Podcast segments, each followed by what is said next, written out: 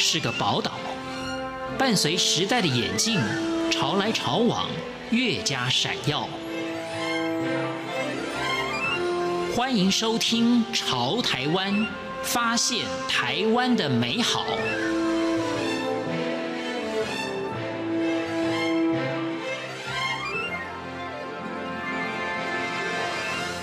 听众朋友您好，欢迎您收听《潮台湾》，我是文心。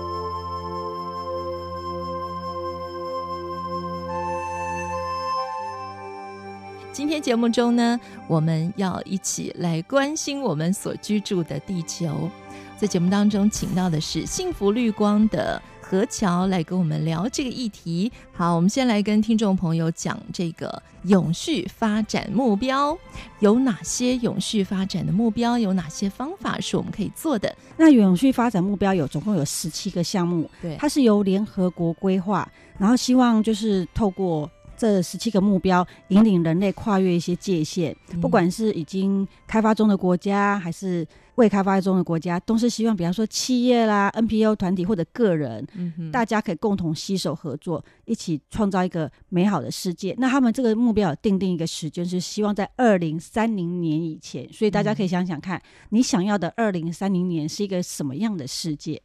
那这个十七项的全球性的目标，想消除贫穷、终极饥饿，还有关系我们的健康跟福祉。要怎么样给我们的下一代的孩子有优质的教育？还有在台湾呢，近几年我们也是非常关注的议题，就是性别平权的问题，还有洁净水资源等等啊。那当然，在气候变迁的方面，海洋的生态也都是能够让地球永续的很重要的议题。那我们先来谈一谈，就是怎么样来消除贫穷。那消除贫穷，到底我们可以做哪些事情，或者已经做了哪些事情？好、嗯，呃，因为世界银行把每日生活费低于一点九美元，就是相当于是台币的六十块。嗯，好，它设了一个国际贫穷线。嗯，所以如果说你的收入一天低于六十元台币六十元的话，那你就是属于贫穷，因为这六十元没有办法去负担到你当天所需要的一些基本需要，不管是饮水呀、啊、饮食，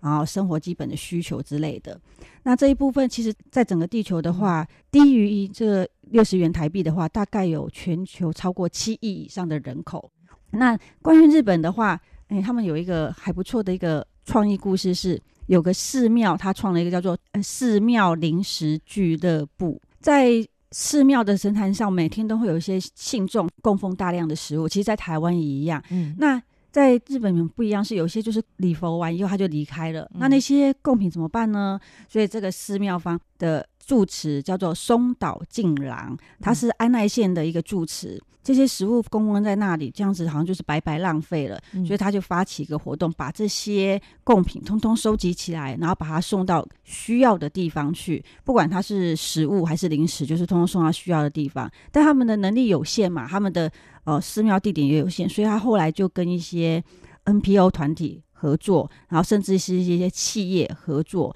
然后大家一起就是出钱出力，把这些贡品送到一些那些偏乡啊，或者是说哦需要食物的地方。那在印度，嗯哼，印度的一个银行叫穷人银行，它也是可以解决就是贫穷的问题。嗯，那我们要介绍的这个银行叫做格莱敏银行。在印度的一个经济学家莫汉德先生，他就是创造了这个穷人银行，他提供给拿不出任何抵押品的穷人一种微型信贷。我们会想说，嗯、穷人为什么穷？是因为之所以穷，是因为他们没有办法，就是呃自己生产，他们只能可能依靠业主。嗯、那这个。万德先生他提供给他们的方式就是，这个穷人银行还有个机制，就是五人一组，嗯，然后比方说好，我们五个人，然后去跟这个穷人银行借钱，啊，借了钱，当然银行也会怕你不还，他不是不要你还，他一定要你还，嗯，但也怕你不还，所以你们这五个人里面，就是其他四个人是你的保人哦。如果你没有还钱，我就没有办法跟这个银行借钱，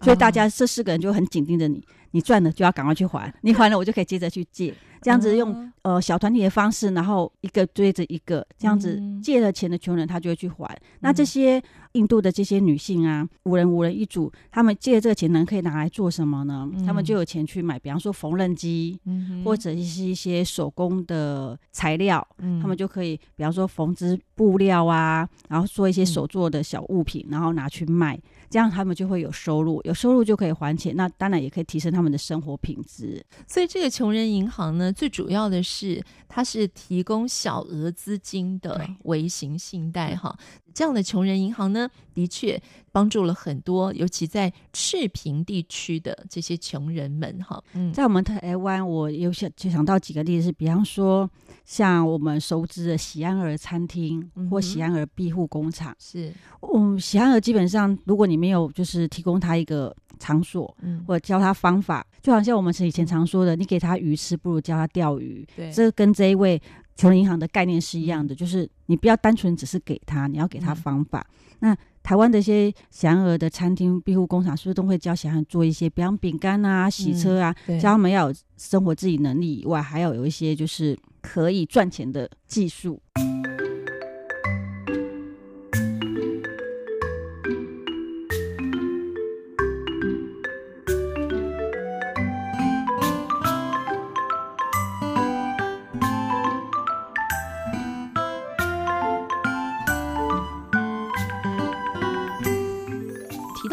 穷啊，其实贫穷有两种啊，一个叫做绝对的贫穷，一个是相对的贫穷。这个观念倒是可以跟大家来分享一下。当你穷到没有能力去维持你基本所需，你甚至连一天三餐都出现问题的时候，嗯、他把它称作叫做绝对贫穷。嗯、那当你的收入是低于当地国家的生活平均水准的时候，低到连基本生活费也不能应付的时候，又叫做相对贫穷。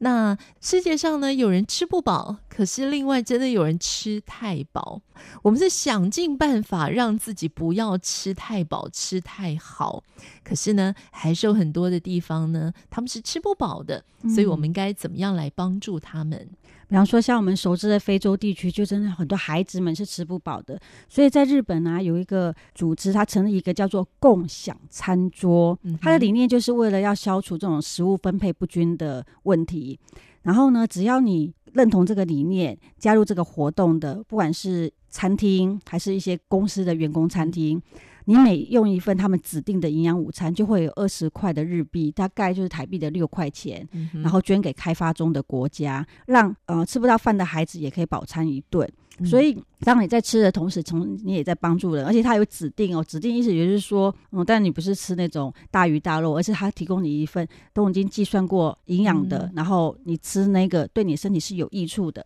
所以对你好也对别人好。那很多的孩子呢，在成长的过程当中，他们所能够得到的教育的资源，或者是像这个营养午餐计划所得到的这个在食物方面的资源啊，真的学校是一个很重要的环节啊。有一个叫做“大家的学校计划”耶，嗯、那这个是在非洲的一个学校。为什么会有这个计划产生？是因为在二零一六年有统计过啦，目前全世界十五岁以上哦不识字的人超过七亿人，有三分之二都是女性，所以可以从这边就可以看得出来说不平等非常严重，嗯、尤其是女性。你看有三分之二以上，那这个优质教育永续发展目标是定出来的目标，就是不论你的性别。年龄、经济能力，他希望所有的人都可以接受到优质教育，他是以这个为目标。嗯、那非洲这一所大家的学校呢，是因为在非洲有很多的孩子没有去读书，是因为一来是父母认为说在学校学不到东西，嗯、二来是有些家庭状况比较好，会觉得说，哎，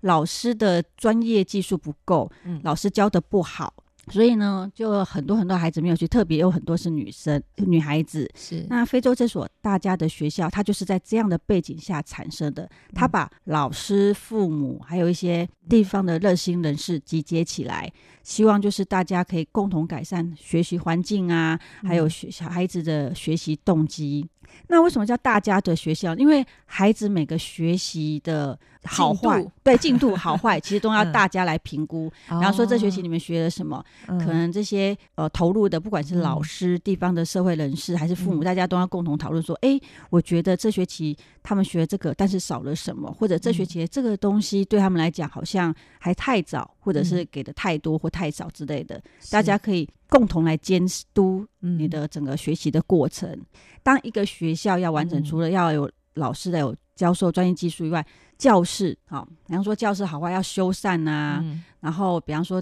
单独的为孩子补习，嗯、甚至就是整顿一下就是环境，像厕所，我们都知道那边的一些卫生环境比较不好，嗯、所以要有一些人去做这些事情。嗯，那另外我们再介绍就是下一个就是绿色学校，绿色学校它是位坐落在一个印尼的巴厘岛里面，它里面大概只有四百多位学生，但是这四百多位学生并不完全都是。印尼当地的，他是来多来自世界各地的。是这个学校，它提供了很多很多的地，让孩子就是他有菜园，有农田，所以在这边读书的孩子们，他们三餐就是靠他们自己去。菜园种菜，哦、然后如果要吃的就去那边拔，嗯、种植自己的食物。是，那这个学校也比较很特别，是它的电力呀、啊，它是使用一些再生的能源，嗯、它的电力只有大概一般学校的十分之一。那这些再生能源，我们可以想象嘛，比方说可以是动物的一些粪便去燃烧，哦、是对。那在校园里面的这些人。动物或植物产生的一些废弃物，就完全也在学校进行回收处理，嗯、然后最后都是回归大地。所以它就是一个有点像是，嗯，想说它是真的好像在森林里面建造一座小学，然后还是有个读书的环境，但是所有的东西都是很大自然的。创造这一个绿色学校的呃创办人，他叫约翰哈蒂。他认为，如果你要让孩子知道什么是永续，你就要让他亲自的去体验。所以你看，像我刚刚讲的，他要吃的菜，他要吃的东西，他自己去种。他在种的过程中，他就会知道说，哇，原来要吃进口里的一口蔬菜是这么的得来不易。然后，如果说你没有就是继续永续的保护这块土地，你现在种出来长出来，接下来可能它就不会长了。所以你要如何去用你的一些。呃，像我刚刚提到的，不管是人啊、动物的一些有机废弃物，让它可以循环再利用。它透过实践中来学习，然后让孩子去亲身去体验什么叫做永续。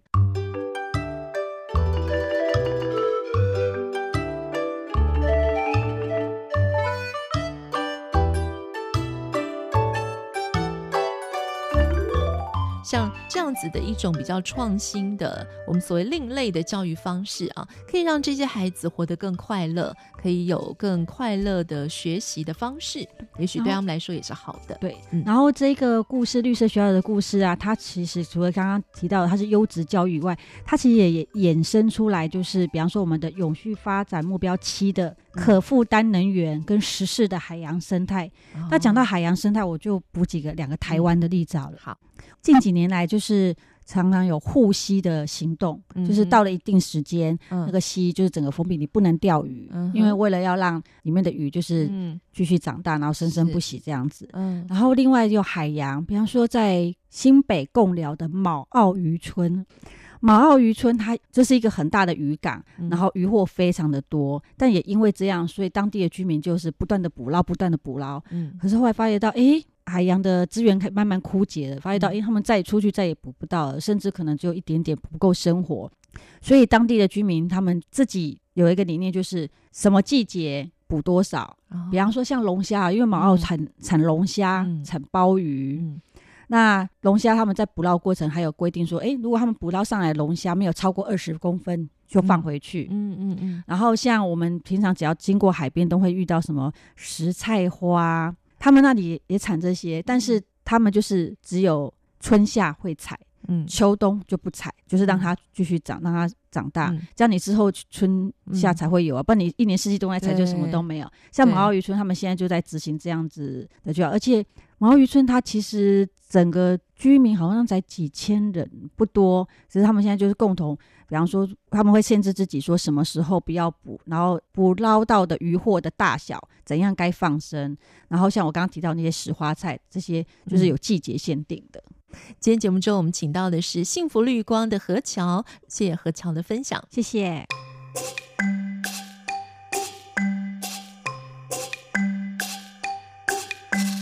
我是文心，谢谢听众朋友您的收听，我们下次空中再见。